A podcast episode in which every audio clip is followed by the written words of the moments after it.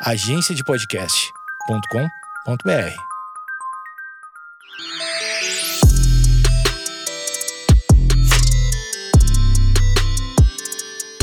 Olá, está começando mais um Vaginaria Podcast. Aqui você encontra conteúdo para libertar, acolher e divertir mulheres. Eu sou a ex-louca. E no episódio de hoje a gente vai falar sobre mulheres feministas empreendendo e um monte de coisa.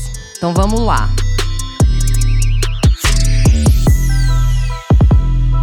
Gente, por que, que eu decidi falar sobre isso? Na verdade, já faz muito tempo. Vocês sabem que eu fiquei parada por um longo período nesse podcast, porque eu não sabia direito o que fazer, não estava muito afim de falar de nada. E agora eu tô mais comprometida, quero gravar toda semana, nem que seja pra gente falar de qualquer coisa, porque a gente sempre tem do que falar, né?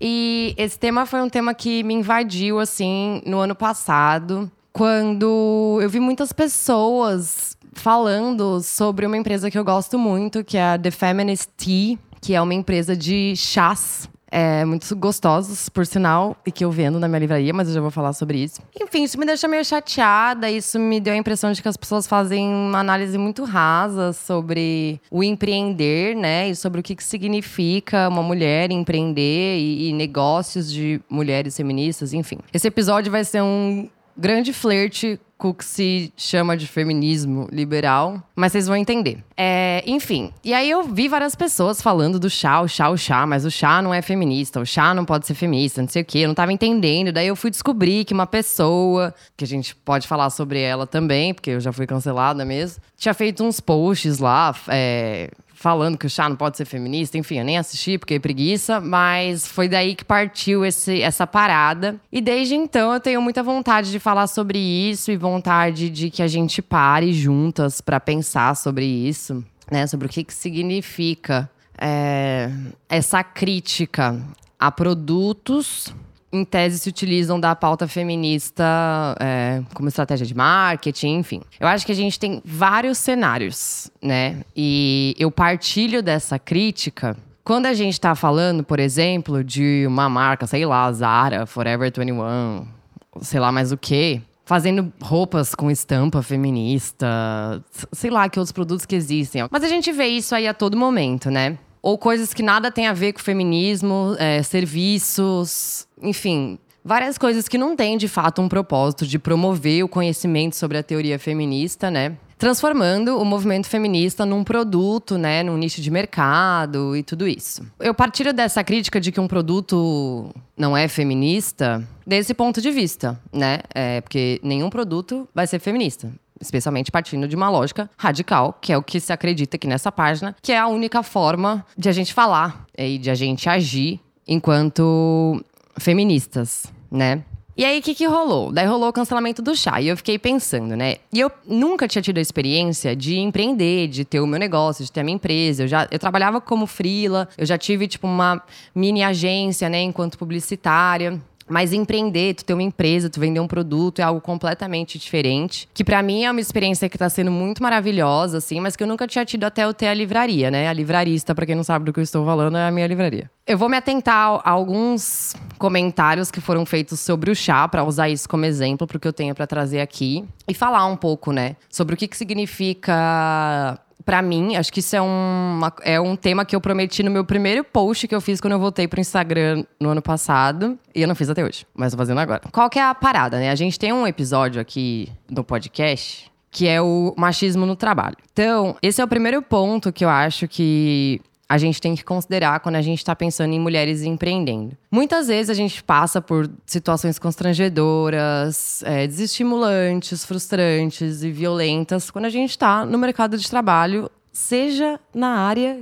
que for, né? Porque o patriarcado ele opera em todos os lugares, né? Ele não escolhe alguns lugares apenas para operar, ele está presente em qualquer ambiente, né, de trabalho. E nesse episódio a gente conta várias histórias, tipo, ele é muito antigo, eu não me lembro agora de todas, mas eu me lembro que eu contei de história que eu passei em ambiente de trabalho com homens que achavam que não deveriam me pagar, porque os serviços extras que eu fazia eram coisas de mulher. Falei sobre uma entrevista de emprego que o cara pediu para me dar um beijo no meio da entrevista e eu neguei e eu não consegui o emprego, sendo que eu tava totalmente apta a ocupar aquela vaga e com certeza eles não encontraram ninguém melhor. E, e, a gente fala sobre, sobre, tudo isso no episódio, né? Então, da minha perspectiva, quando eu penso, e hoje tem na minha empresa, sabe? E conseguindo ver as coisas dessa forma, quando eu vejo uma empresa que é gerida por uma mulher feminista, eu vejo a oportunidade de a gente criar postos de trabalho que sejam confortáveis para mulheres. E aí a gente pode primeiro dizer não violento, que já seria muito bom, né? Mas um posto de trabalho que valorize o pensamento crítico da mulher, que valorize a mulher feminista, né? E que valorize todas nós estando juntas umas com as outras, enfim. Isso, gente, obviamente, dentro de uma prática não hipócrita, né? Então, às vezes eu, quando eu penso assim na livraria, eu penso que eu sou tão feliz fazendo o que eu faço, eu gosto tanto do produto que eu vendo. É tudo tão genuíno, sabe? Eu consigo me manter tão fiel às minhas ideologias, ao que é importante, ao discurso que eu quero endossar e o que eu não quero endossar, é, ao pensamento que eu quero promover, a forma como eu quero me comunicar, enfim, tipo, tudo isso tá tão junto com a forma como eu insiro o feminismo radical em tudo que faz parte da minha vida, que eu vejo amigas minhas passando vários perrecos no mercado de trabalho, sabe? Trabalhando para uns cara ou mesmo em outros lugares, onde, enfim, a perspectiva de gênero não é considerada em nada.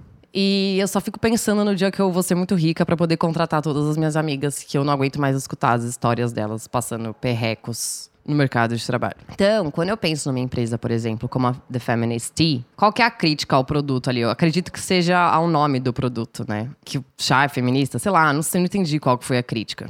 Quer dizer, eu entendi qual foi a crítica, mas eu imagino que ela tem a partir daí, né? Realmente, gente, quando a gente pensa num chá, que é uma coisa, um objeto, ele não é feminista, né? Assim como os livros em si, né? O produto livro, ele também não é feminista, né? Mas quando a gente pensa né, no, na empresa sendo gerida por uma mulher feminista, a gente pensa que a perspectiva das mulheres ela vai ser considerada em todas as etapas da produção do produto. Né? Então, que vai existir uma preocupação, por exemplo, com é, o bem-estar das funcionárias. Quando a gente fala, por exemplo, da Utopiar. Utopiar é uma marca que não se, não se posiciona na sua comunicação como uma marca feminista. Né?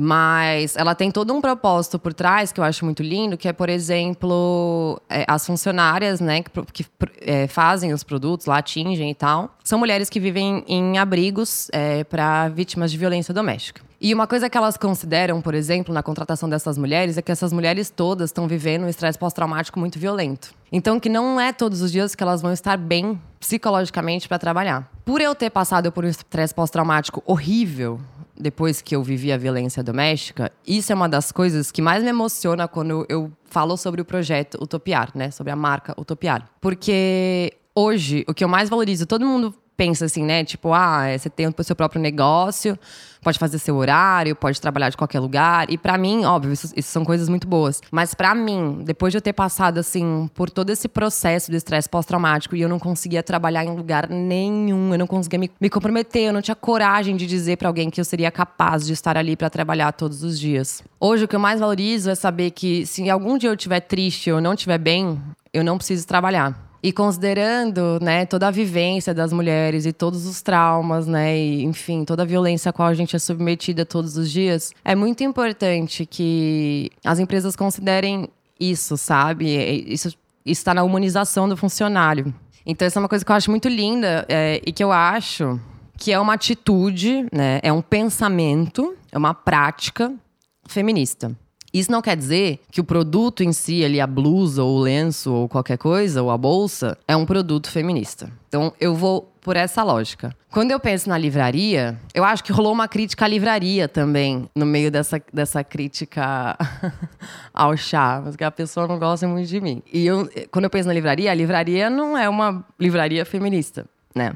Ela é uma livraria nichada, é uma livraria que tem o objetivo de vender livros, né, conteúdos que tenham a ver com o movimento feminista e com a perspectiva das mulheres sobre o mundo, né? Então vai ter filosofia, vai ter política, vai ter sociologia, enfim, tudo que for importante pra gente entender, né, aí esse lugar de bosta que a gente ocupa. Quando rolou essa crítica ao chá, eu fiquei pensando muito nisso, sabe? Precisa, existe a necessidade de promover um cancelamento que a gente não vai chamar, né, ou a pessoa que está falando sobre aquilo não vai, não vai chamar de cancelamento, vai chamar de crítica política ao chá. Quando tem mulheres ali tão engajadas em vender um produto que se preocupa tanto com o bem-estar das funcionárias, que se preocupa tanto com o impacto ambiental que o produto tem. É muito, é, eu acho isso muito desnecessário, partindo mulheres feministas, sabe? Foi uma coisa que me deixou tão, tipo, ai, vocês não têm mais o que fazer, sabe? O que não quer dizer que eu não acho que a crítica é, ao feminismo enquanto ferramenta de marketing, de venda, não deva ser criticado. Pelo amor de Deus, né, gente? acho que. Não sei se eu preciso falar isso nessa altura do campeonato, né? Mas, sei, eu acho, achei tão, acho tão complicado, sabe? Porque depois que eu vi a galera falando sobre essa crítica ao chá, eu vi várias pessoas na internet falando de forma muito rasa sobre empresas de mulheres feministas. E, por que, que eu acho tão importante também a gente falar sobre empresas de mulheres feministas? Porque trabalhar para mulheres em qualquer lugar não é uma coisa que resolve a situação, né? Eu posso falar por experiência própria. Uma das piores experiências de trabalho que eu tive na vida foi é, trabalhando para uma chefe mulher, né? Que reproduzia ali todos os machismos que foram plantados na cabeça dela durante a vida. Então falava que eu só produzia bem para clientes com quem eu me relacionava. É, jogava a culpa dos erros dela em mim, enfim, botava um monte de treta com macho no meio da, do nosso ambiente de trabalho, uma puta confusão. Então, assim, trabalhar para mulheres não é uma coisa que soluciona. Por isso que eu valorizo tanto a gente ter mentes feministas por trás de empresas. Isso considerando o quê, né? É, ignorando a possibilidade de grandes greves e mobilizações femininas e tudo mais. Tô falando, gente, da vida e do dia a dia, né? Que todo mundo, no fim das contas, tem que trabalhar, né? Então, qual vai ser a forma que a gente vai encontrar de fazer isso para ser mais saudável para as mulheres? Então, quando eu penso nisso, é isso que eu considero, sabe? A gente.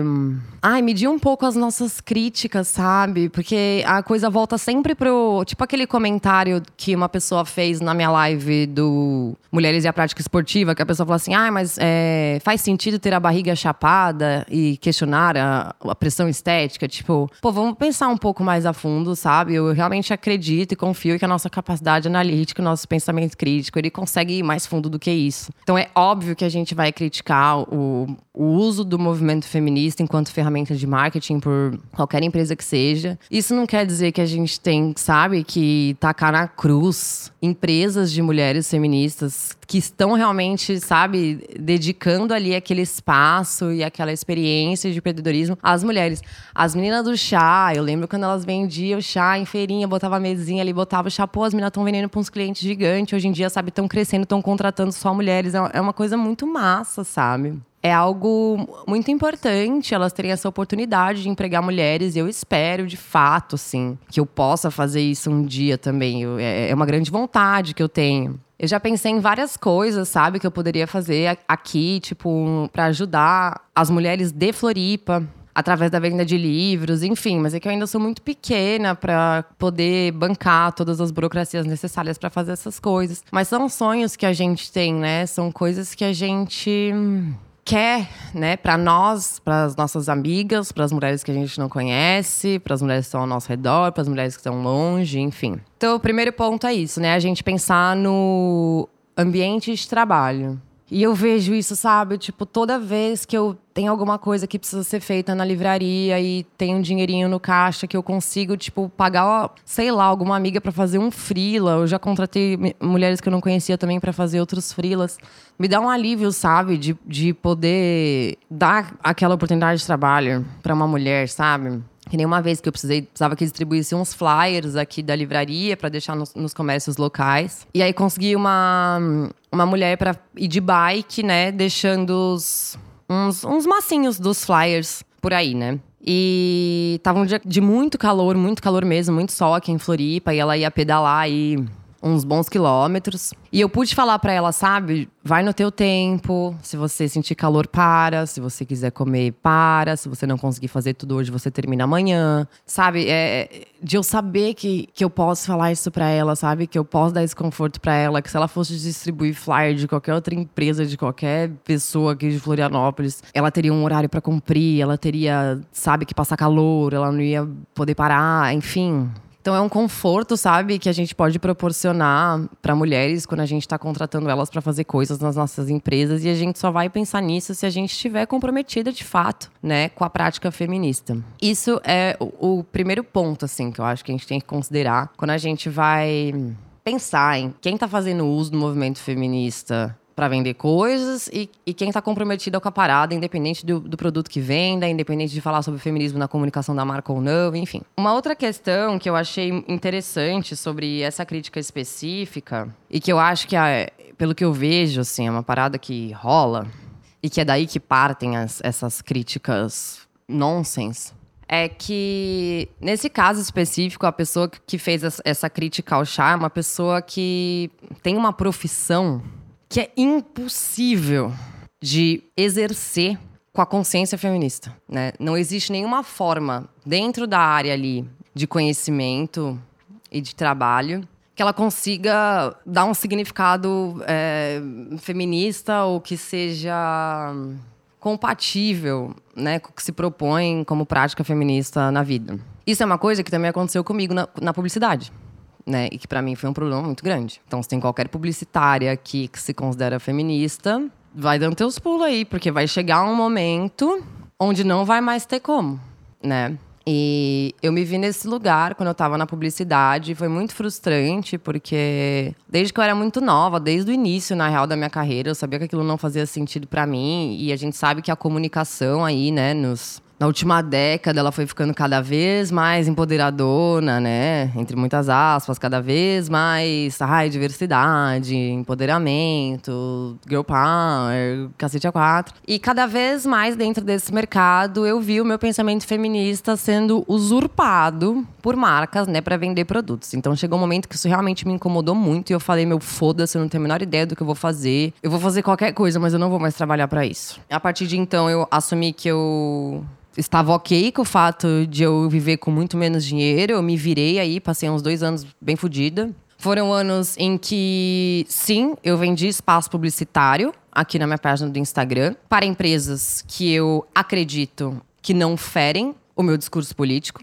E essas empresas me ajudaram a conseguir manter a página no momento onde eu não teria condição de fazer isso sozinha. Então, acho que essa é uma crítica também que a gente pode. Hum, né, considerar também aí dentro da parte canceladora aí dentro, dentro do meio feminista, sobre essa coisa, né, do vender espaço publicitário, fazer vaquinha, pode ou não pode, né, botar dinheiro no, nos projetos feministas, pode ou não pode. A gente pode fazer um outro episódio só sobre isso, né? Mas eu acho que tem coisas muito mais graves acontecendo por aí do que a venda de espaço publicitário, né? Então não adianta muito uma pessoa não vender espaço publicitário na página dela e ter outras práticas que são muito piores. Isso é algo importante da gente frisar aqui. Mas, enfim, fiquei um tempo perdido aí nisso, não sabia o que fazer e tal. E eu tava fazendo só frila e era sempre muito difícil, porque eu sempre dependia de eu encontrar empresas que não me ferissem politicamente de nenhuma forma. E é claro que eu tive o privilégio de fazer essa escolha, né? É, até porque eu nunca falo muito sobre isso aqui, mas, né, primeiramente eu tive o privilégio de fazer publicidade no Mackenzie, que eu sinceramente considero uma universidade péssima, né? Mas é um nome que tem um peso ali no currículo. E eu sei que eu conseguia, no início da minha carreira, é, trabalhos em agências boas por conta de eu ter o nome do Mackenzie no meu currículo. E a partir daí eu tive a oportunidade de desenvolver minha carreira só nas maiores agências de publicidade que tem nesse país, né? E a partir daí fica muito fácil. Eu chego aqui em Florianópolis, entrego meu currículo em qualquer lugar, a pessoa me contrata e paga o quanto eu quero. Esse é um privilégio que eu tenho. Então eu posso falar não você, cliente, fere os meus ideais políticos, eu não quero trabalhar para você e eu posso escolher para quem eu vou trabalhar. Eu tenho plena consciência de que não é todo mundo que pode fazer isso, né? Porque não é todo mundo que percorreu essa mesma jornada privilegiada que eu. Fato, né? Mas tô aqui contando a minha história pra vocês entenderem. Então eu passei aí um, um, um tempo perdida e fiquei fazendo uns frilas. O último cliente que eu atendi como publicitária foi um cliente que caiu do céu, assim, que nossa, foi a melhor coisa que podia ter acontecido, que era um produto de limpeza vegano, de nanotecnologia, biodegradável, que não ia plástico em nenhuma parte da embalagem, assim pensa no cara. E ele chamou a gente para fazer a comunicação da empresa desde o começo, desde a identidade visual, o nome, cada palavra, cada slogan, cada coisa. E ele queria comunicar esse produto de limpeza é, para qualquer público. Então era o primeiro produto de limpeza que eu ia se comunicar exclusivamente com mulheres. Enfim, pensa esse cliente caindo no meu colo. E essa, esse foi meu último trabalho na publicidade, até eu ser demitida. por causa da pandemia. E não tem mais nada a perder. E eu falei, agora eu realmente vou fazer algo que eu acredito, porque eu já tô fodida mesmo. E eu abri a livraria. Então, essa foi a minha jornada. Eu tive a oportunidade de pensar essas coisas e fazer essas coisas e agir dessa forma. E não é todo mundo que tem. Então, esse é um motivo já pelo qual eu acho que isso tem que ser valorizado e não cancelado, sabe? Eu acho meio bizarro. Alguém fala, ah, livraria não é feminista, então vai fazer o quê? Vai comprar na Amazon? Qual que é a tua solução, minha querida? Não sei, né? Acho que a gente precisa pensar nisso. Então tá aqui a oportunidade, né, de fazer crescer um negócio de uma mulher feminista que vai considerar o conforto das mulheres em todas as situações onde isso for possível, né, que não tá disposta a vender o seu discurso para lucrar mais e tudo mais. Essa é uma questão. E o que eu vejo é que mulheres que não têm a possibilidade de fazer essa ressignificação, né, porque assim, por mais que eu não trabalhe mais no mercado publicitário, é óbvio que o meu know-how em comunicação me ajuda em qualquer negócio que eu queira abrir, né? Tipo assim, se alguma amiga minha vai vender marmita aqui em Florianópolis, eu vou entender muito melhor como é que ela vai poder comunicar, como é que ela vai vender essa marmita dela, enfim, tudo mais. Ou qualquer outro produto, né? Eu vivo dando dicas de, de marketing aqui para qualquer pessoa que adentra a porta da minha casa. Não é todo mundo que tem esse know-how, então é óbvio que isso vai me ajudar a vender o meu produto e tudo mais. Mas, é, como eu tenho muita teoria na minha cabeça, eu sei até que ponto né, é, é ético eu ir para vender o meu produto. E eu nem tenho nenhuma vontade de ultrapassar esse limite também. Apesar de eu saber que eu estaria ganhando muito mais dinheiro se eu estivesse fazendo isso, né? Mas essa é uma questão. Eu acho que essas críticas. Sabe, essas críticas raivosas, essas críticas. Nossa, que parece que a pessoa pensou em 1% do que ela tinha para pensar antes de fazer a crítica dela, elas partem de mulheres que não têm a oportunidade de criar um negócio, né, considerando aí uh, a prática feminista e abrindo oportunidade de, de trabalho para outras mulheres, enfim. Isso que me deixou muito chateada, né? Porque você vê a frustração da pessoa, uma pessoa muito frustrada, né? Que tem muita raiva, tentou várias coisas que não deu certo. Aí, tipo, tudo que ela queria ser, que ela queria fazer, critica, sabe? Tipo, não tem necessidade da gente fazer isso. Porra, tem uma mulher fazendo um produto massa, oferecendo um ambiente de trabalho saudável para mulheres, considerando, né, é, a importância da vivência de mulheres para produzir, para gerir toda aquela empresa dentro desse desse, dessa sociedade em que a gente precisa fazer isso, a gente precisa trabalhar, a gente precisa ganhar dinheiro, a gente precisa comp comprar banana para fazer suco. É, sei, me deixa chateada, sabe? Não tem necessidade. Não tem tanta coisa para criticar, tem tanta coisa para cancelar primeiro. E me deixou muito triste, sabe, esse movimento, porque depois dessa crítica nonsense, eu vi um monte de gente falando que ai, não, não é para comprar esse chá, não é para Tipo, ai, gente, sério? Sério mesmo. Que é, é, assim que vocês vão analisar as coisas. Você não vai comprar esse chá, tu vai comprar chá de quem? O Mate Leão, que é uma empresa de homem, de homem bilionário. Sei lá, deve ser bilionário, milionário, vamos falar, milionário com certeza, vai. E aí a gente entra num terceiro ponto aqui que eu acho que a gente tem que considerar, que é a crítica ao valor do produto, né? Quando rolou a crítica ao chá, essa, essa foi a crítica, né? Ah, porque o chá é o mesmo preço do desinchar, tá? Jura que tu tá comparando com desinchar. Gente, é óbvio, todo mundo sabe que você compra uma mistura de ervas na zona cerealista e faz um chá com elas e vai sair super barato. Todo mundo sabe disso, né?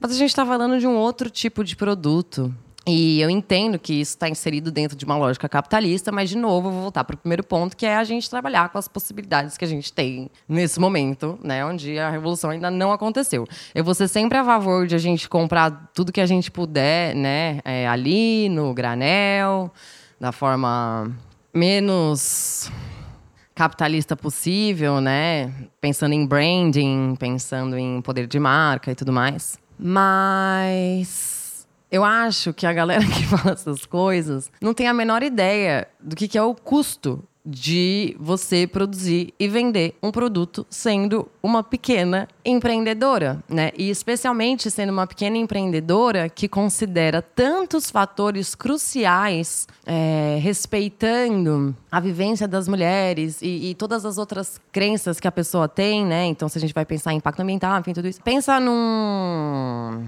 num chá, sei lá, esses chá aí, sei lá o que que vende no mercado de sachêzinho, né? sei lá quanto é que custa, 3 reais, 7 reais, não tem a menor ideia. Então a gente está falando de uma produção em larga escala, a gente está falando de empresas onde a gente não tem a menor ideia do que acontece com os resíduos, onde a gente não tem a menor ideia de como os funcionários são tratados. Uma série de fatores. E aí a gente está falando depois de uma empresa, como eu já falei, que proporciona ambiente de trabalho confortável para as mulheres, que pensa é, no tecido que vai fazer o chá, a embalagem para guardar o chá. A gente está falando de um sachê que é biodegradável, né? Tem uma série de coisas aí que fazem com que o produto final, para que elas possam, né? É, ter ali as, a, as pessoas trabalhando e a, a, empresa girando, né? E aí fazer a tua comunicação, ter o teu departamento comercial, né? Tudo isso tem um custo. Quando você é pequeno, esse custo ele é muito grande, né, perto do que tu tem no caixa ali da empresa. Então, tipo, é um investimento muito grande para vir uma pessoa e falar que o chá não é feminista porque custa o mesmo preço do desinchar, sabe? É a mesma coisa pensar nos livros né? Ou no próprio produto da Utopiar que eu mencionei anteriormente. Né? Então tu vai comprar uma camiseta escrito Girl Power da Forever 21 ou tu vai comprar um uma blusa que foi tingida tie-dye por uma mulher que mora num abrigo para sobreviventes de violência doméstica, que participou de um curso para aprender aquela técnica, para produzir aquele produto, para conquistar autonomia financeira, para poder sair daquele abrigo, né? É, com tecido que é orgânico, que gasta menos água para ser feito, né? Com tintas que pensam no ambiente, tudo isso, e tu vai reclamar do preço do produto, ao mesmo tempo que tu tá criticando a lógica capitalista. Isso é muito complicado, sabe? Quando eu abri a livraria, uma amiga veio me falar que os preços dos meus livros eram muito altos e que não era democrático ou acessível eu vender o produto a aquele valor. E aí, o que eu expliquei para essa pessoa, e que a maioria das pessoas não sabem, é que livros têm preço tabelado. Igual cigarro, né? A mesma coisa você chegar no posto e pedir um desconto no cigarro. Falar, ah, me dá 50 centavos de desconto, por favor. Livro é um produto de preço tabelado. Isso quer dizer o quê? Que todo o custo da empresa. Porque quando você vai comprar, por exemplo, uma blusa ou qualquer outra merda, todo o custo da empresa ele vai estar embutido no valor do produto. Então, se você vai comprar uma camiseta que custa para o vendedor 10 reais, você vai pagar nela 20 reais. Se a embalagem que ele vai usar para enviar esse produto para sua casa, né, uma caixa de papelão, sei lá, custa 4 reais, ele vai cobrar de você 24 reais por essa camiseta. Com o livro não é possível fazer isso. A não ser que eu venda livros a um valor acima do valor de tabela. Então, todo o custo de tudo da livraria sai do lucro, da parte da minha porcentagem de lucro dos livros que eu vendo a valor de tabela. Todos os livros que vocês verem em qualquer lugar que é mais barato do que o meu livro, essa pessoa está vendendo abaixo do valor de tabela estabelecido pela editora, né? E isso está saindo do lucro dessa empresa, porque essa empresa tem um volume de venda muito grande. Então, se eles lucrarem um real por cada livro vendido, eles estão ainda ganhando muito mais do que eu. Quando eu abri a livraria, eu já sabia que isso seria um problema, né? E ao mesmo tempo, por eu ser uma mulher feminista, a minha grande vontade, na verdade, era sair doando livros aí para todo mundo, né? Era fazer os clubes do livro de graça. A minha vontade é essa, né? Só que, por exemplo, pode existir uma crítica, ao, nunca vi, mas com certeza existe uma crítica ao clube do livro, né? Ah, não, sei lá, alguém deve ter falado não pode cobrar por leitura guiada de teoria feminista, enfim, sei lá, eu consigo imaginar até quais pessoas falariam isso. Só que sem o clube do livro, a livraria não gira. A empresa não funciona.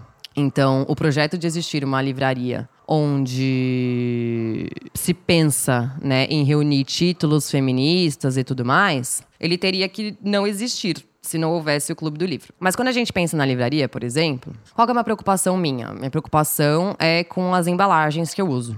Para eu mandar para vocês o livro para casa de vocês com um envelope de plástico, ele me custa 20 centavos. Para eu mandar numa caixa de papelão, ou numa embalagem de papelão, que agora tem uma embalagem nova, muito legal, ela custa R$ 1,20. Esse valor está saindo do, do preço do que seria a minha margem de lucro do livro.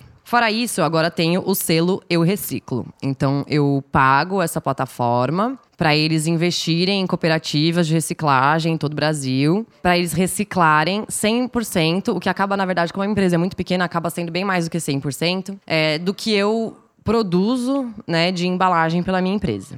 Essas são preocupações de uma mulher feminista. Quando eu contrato alguém para fazer qualquer trabalho para mim, de frila, de qualquer coisa, seja na comunicação, seja para entregar flyers, eu sempre pago mais do que qualquer pessoa pagaria para aquela pessoa fazer aquele serviço. É uma coisa que eu faço questão de fazer. Então, é, tudo isso tá dentro desse valor desse livro que as pessoas acham que eu poderia vender mais barato.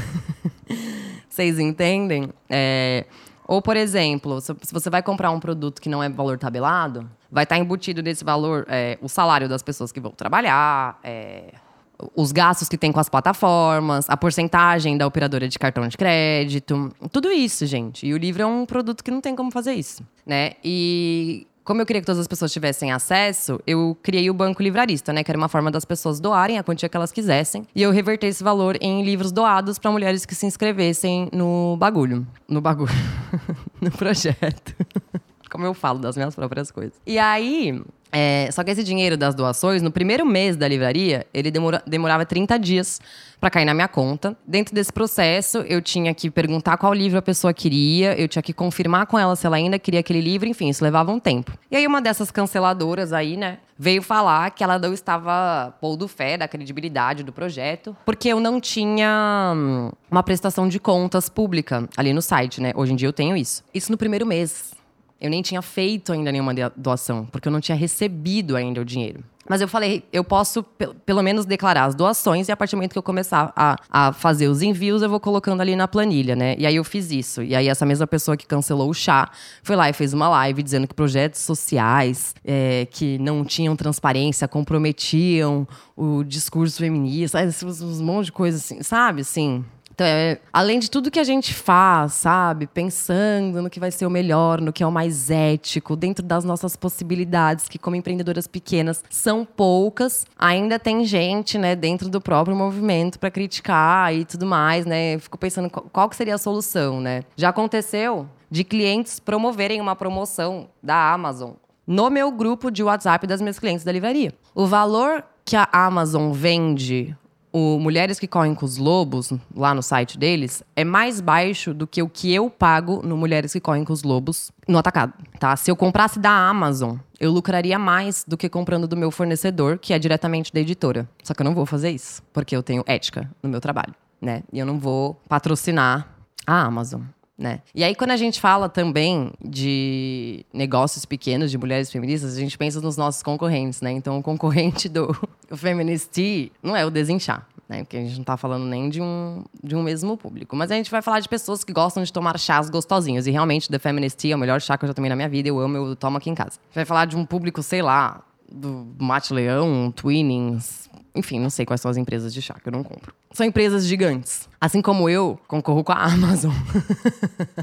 é uma parada muito foda, sabe? Pra vir alguém e falar, ai, não é a livraria, não é feminista, blá, blá, blá, blá. Porque qual que é o plano da Amazon? O plano da Amazon é falir todas as livrarias e uma vez que estivermos todos fechados, só eles vão vender livros e aí eles vão vender o valor de tabela, entendeu? Porque o Jeff Bezos, se ele lucrar 10 centavos com cada livro que ele vender, ele ainda está no lucro, né? Diferente dos pequenos livreiros. Então, seja livrarista, né? Ou se tiver títulos que não tem na livrarista, se vocês encontrarem nessas livrarias de bairro, sabe, de rua, mano, vão nelas. Porque tá todo mundo correndo um risco muito grande, assim. Os, os números são muito pequenos. É, é, é de entristecer muito, assim real. E aí, óbvio, né, existe essa crítica do quem tem a possibilidade de comprar na livrarista e quem tem a possibilidade, né, quem tem ali o valor para comprar só na Amazon. E é por isso que eu quero é, dar continuidade pro Banco Livrarista pra gente conseguir fazer essas doações, né, para quem realmente precisa.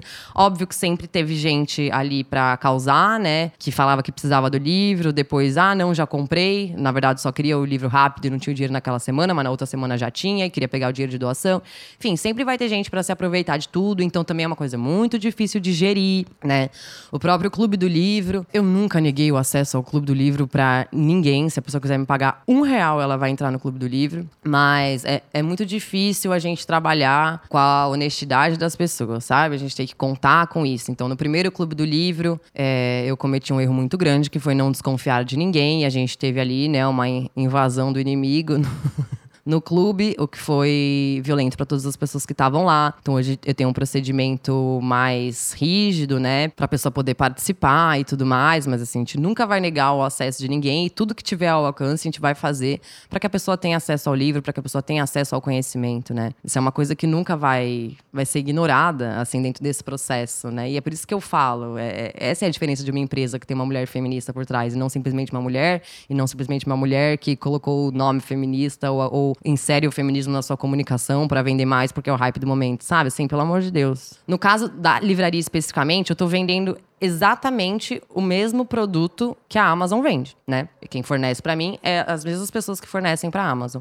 Então, o meu serviço, a minha entrega, tudo, né? Eu tenho perfuminho com cheiro especial que eu pedi para minha mãe que faz essas paradas dos aromas, fazer para mim que é o cheirinho que eu borrifo nas embalagens da livraria. Então, tipo assim, tu tem que entregar muito mais do que o teu concorrente que vende 10 milhões de vezes mais que você, entrega né? É, tu recebe, quem já comprou um livro na Amazon sabe, chega num negócio todo embolado de papelão ali, tu abre tá o livro lá e foda-se, né? Então tem todo um cuidado, tem toda uma curadoria. Eu passo várias horas na semana pesquisando novos títulos, pensando no que, que vocês vão gostar, além das mensagens de vocês, né? Pensando o que, que vocês estão afim de ler, é, quais são as demandas de vocês, o que, que vocês estão sentindo, o que, que vocês estão com mais vontade de aprender. Gente, tipo, tudo isso tá sendo entregue dentro desse serviço, sabe? E com essas outras empresas que eu tô falando, é exatamente o mesmo processo.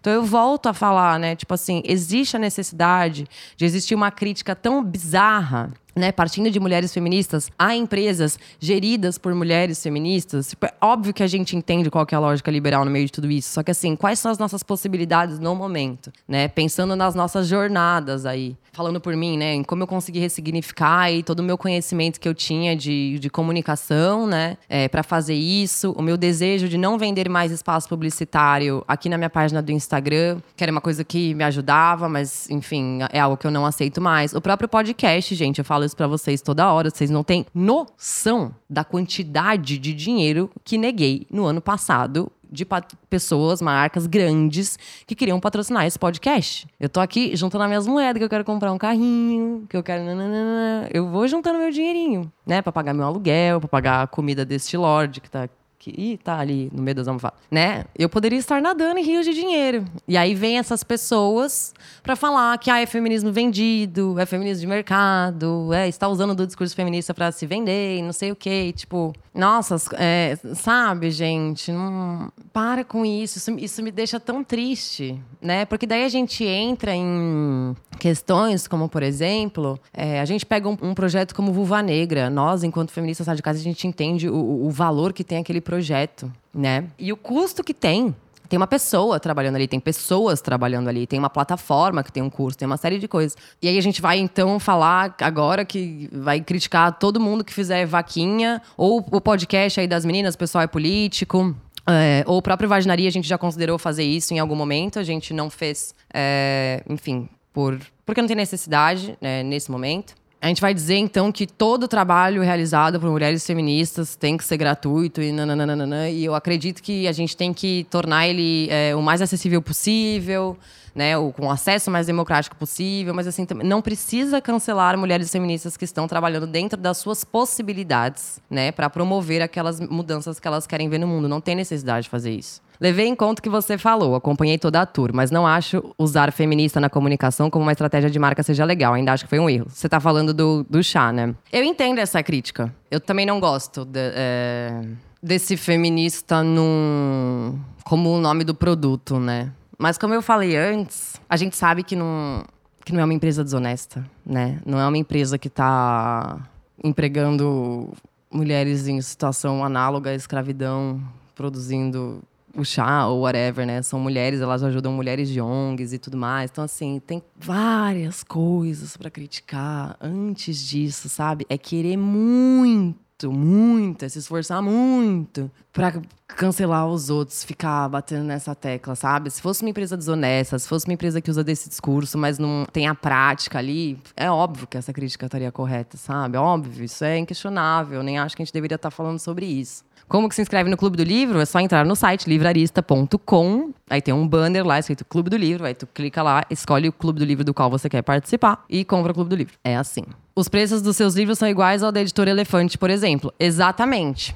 Porque é o valor de tabela dos livros. Eu sempre vou vender todos os meus livros ao mesmo valor que o site de qualquer editora, porque é o valor de tabela do livro. O livro não pode ser vendido, assim, não por lei, mas por ética, ele não pode ser vendido abaixo desse valor. Qualquer lugar que vocês acharem um livro abaixo desse valor, que não seja um sebo, não tá ali, vamos dizer, não tá respeitando o código moral dos livreiros. Se é que a gente pode dizer assim. Aqui, ó, socorro que quero comprar toda a lista de obras obrigatórias da FUVEST 2022 na Livrarista. Se vocês quiserem qualquer título, qualquer um, que não esteja no catálogo da livrarista ali no site, é só vocês mandarem mensagem pedindo que a gente encomenda e manda para vocês. Qualquer livro, qualquer livro, livro de universidade, livro de faculdade, qualquer livro, dá para fazer isso, tá? É que o catálogo ali é pensado mesmo na curadoria, tudo, mas eu consigo vender qualquer livro para vocês, tá? Qualquer um que vocês quiserem, só manda um e-mail, manda uma mensagem, te encomenda e, e faz entrega. O mais triste é saber que são mulheres cancelando mulheres sem nem conversar e entender, mas não quer entender, gente. A, a, a rivalidade feminina, ela não tá não existe um campo de força em torno do movimento feminista que impede ela de entrar. E é isso que é o mais triste, sabe? Porque rola uma inveja, assim, e é um negócio que não tem porquê de ser. É, Isa, você não pensa em parceria, não com grandes empresas, mas com gente de, com dinheiro para poder comprar livros, para poder doar?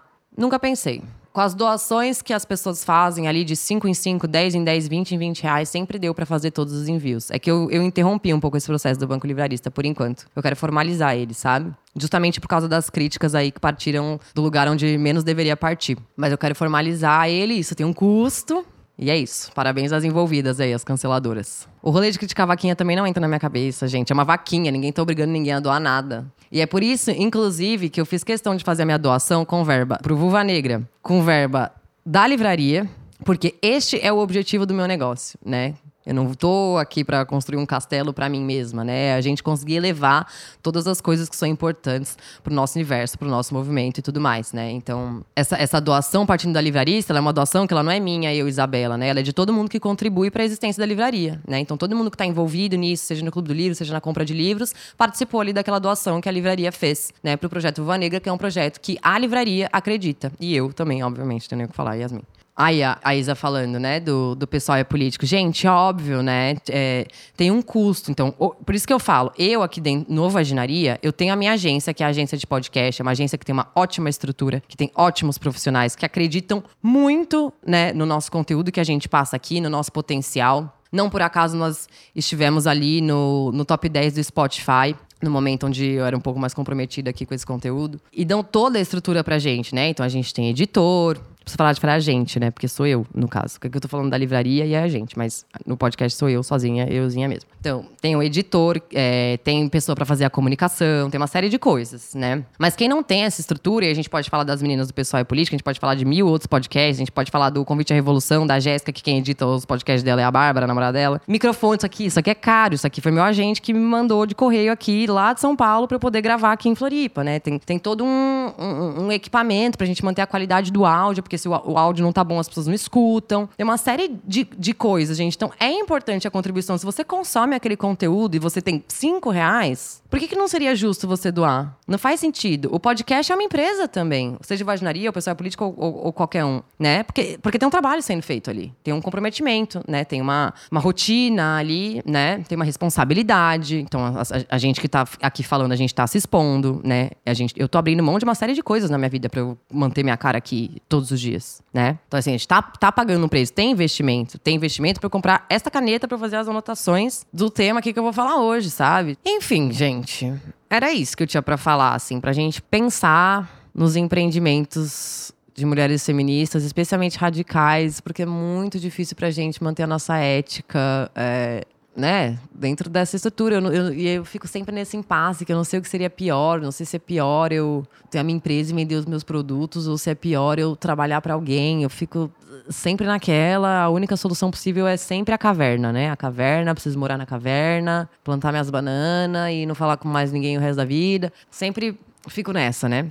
Mas é isso, é cada uma trabalhando dentro das suas possibilidades, né? Dentro dos, dos caminhos ali que foram impossíveis na jornada de cada uma. É, mas é isso, espero que vocês tenham entendido, espero que. Enfim, não é um. Isso aqui não foi uma aula, não tô ensinando nada para ninguém, é a minha opinião, a partir da minha vivência, algo que eu gostaria sobre. que vocês refletissem sobre. E espero que, que tenha contribuído aí um pouco, né, pra, pra reflexão de vocês sobre esse tema. Tá bom? Não sei se vocês perceberam, mas eu estou fazendo lives todas as terças. Então, na terça que vem, vejo vocês aqui. Muito obrigada, viu, pela companhia de sempre. Muito obrigada a todo mundo que apoia. Muito obrigada a todo mundo que contribui, que curte, que comenta, que conversa, que compra livro, que não compra livro, que posta, compartilha os posts da livraria. Compartilhem os posts da livraria, é, que isso ajuda muito, tá? E não só da livraria, mas de todos os negócios geridos por mulheres feministas, né? Porque isso é sempre por todas nós. Tá bom? Então, um beijo, boa noite, muito obrigada. Até semana que vem. Um beijão.